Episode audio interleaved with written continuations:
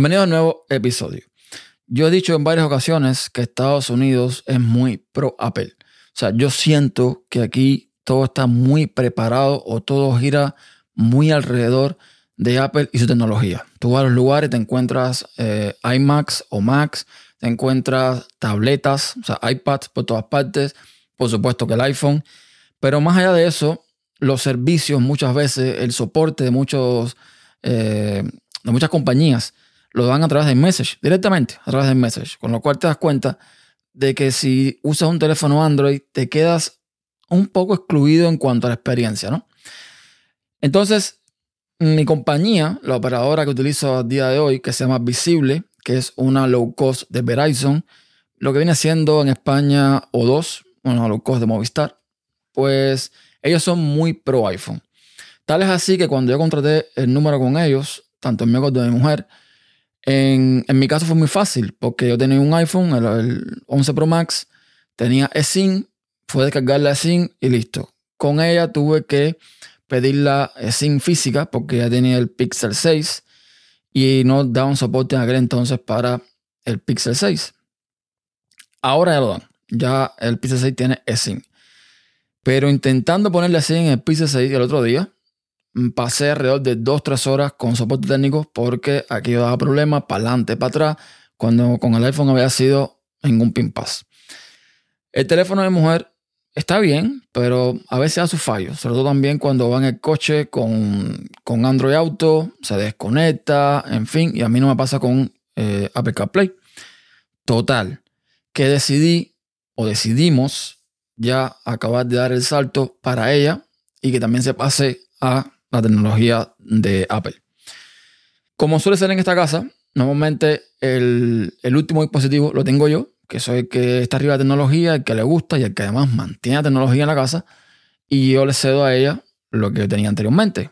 Por ende, lo que va a pasar es que cuando llegue el iPhone 14 Pro Max, pues mm, me quedo con él y le paso a ella el iPhone 13 Pro Max que tengo yo, impoluto, nuevecito, brilloso, brillante, hermoso y todo el cuento. Esto va a ser una transición complicada porque ella está muy acostumbrada a Android. Vamos a ver cómo funciona todo, pero es que para mi tranquilidad mental también, a mí me hace falta como que eh, homogenizar todo esto.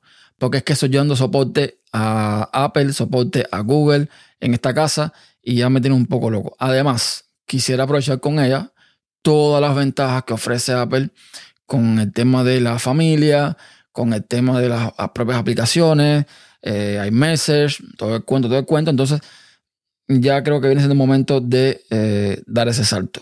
Además, ella tiene un MacBook Air, además tiene unos AirPods, con lo cual con el iPhone va a tener la integración completa y estoy seguro que va a flipar en colores. Como es lógico, mm, compré el teléfono con financiación, no lo compré al contado, ¿para qué? Lo compré mediante la misma operadora y no te restringen nada con el teléfono, simplemente por 60 días te instalan un software que viene en el iPhone ya supongo, que como que te bloquea, ¿no? El, dispositivo, lo tienes bloqueado para que funcione con ellos. Y después de 60 días, ya cuando ven que todo está bien, que no, que no hay nada raro, pues te desbloquean el teléfono y listo. Ya lo puedo usar con la compañía que te dé la gana. Ellos además te ofrecen un plan de protección eh, junto con el Apple Care. Tienen otros más baratos que no incluyen Apple Care. Y cuando yo saqué la cuenta y me puse a revisar, pues este plan de ellos de protección con Apple, con el Apple Care y otras cosas más que incluyen, me salía como en 12 dólares al mes. Mientras que el Apple Care me salía en 13 o algo por el estilo. O sea, era un dólar menos. Y además, la financiación la podía hacer, o la puedo hacer, o la hice de hecho, con una compañía que yo siempre utilizo para hacer las compras financiadas, pero esta vez sin interés. 36 meses, 3 años pagando el teléfono sin interés. Y está bien, porque literalmente tres años, cuatro es lo que dura un iPhone en esta casa. o sea, eh, hasta ahora yo empecé con el 11 Pro Max y más o menos me duró eso, tres años más o menos. Entonces, mm, más o menos lo que dura.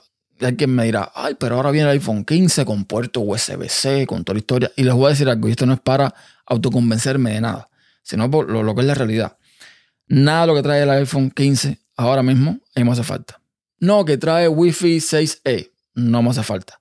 No, que trae eh, USB tipo C. no me hace falta. Y aunque suene paradójico y, no sé, y hasta raro, yo prácticamente no uso el puerto Lightning de mi iPhone a no ser para cargar. Y de hecho, a mí el Lightning me gusta más que el USB-C. Creo que como puerto y como conector es mucho mejor.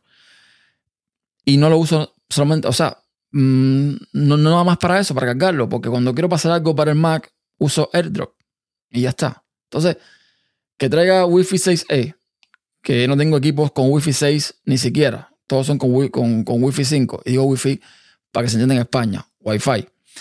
Eh, si, si no tengo ni siquiera los equipos con Wi-Fi 6, ¿para qué quiero el 6E?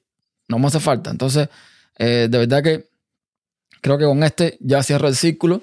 Se termina de pagar el 13 Pro Max, que ya le queda muy poco. Mm, este lo terminamos pagando unos tres años más, lo que haga falta, a lo mejor antes, no sé. A lo mejor podemos adelantar el pago, qué sé yo. Pero el punto es que vamos a tener teléfono para los próximos cuatro o cinco años sin ningún problema. Y todos con Apple y todos contentos y todos felices. Y en fin, el mar. Entonces, nada, ya les iré contando de la experiencia. Eh, lo único que me está chocando un poco es que eh, por ahí comentaba Pedro Sánchez, el bueno de Pedro Sánchez, que hay problemas con la lectura de códigos QR pequeños. No sé hasta qué punto se va a afectar. Pero bueno, ya buscaré la solución al problema, que tampoco es nada que, sea súper importante, pero en fin, no, tampoco sí que es un producto perfecto. Tiene sus su problemitas al día de hoy. Pero nada, vamos a ver qué tal. Y sobre todo, estoy muy ansioso de probar toda la experiencia esta con la isla dinámica y en fin, en fin. Así que nada, por aquí lo dejo, que ya me extendí suficiente y hasta un próximo episodio.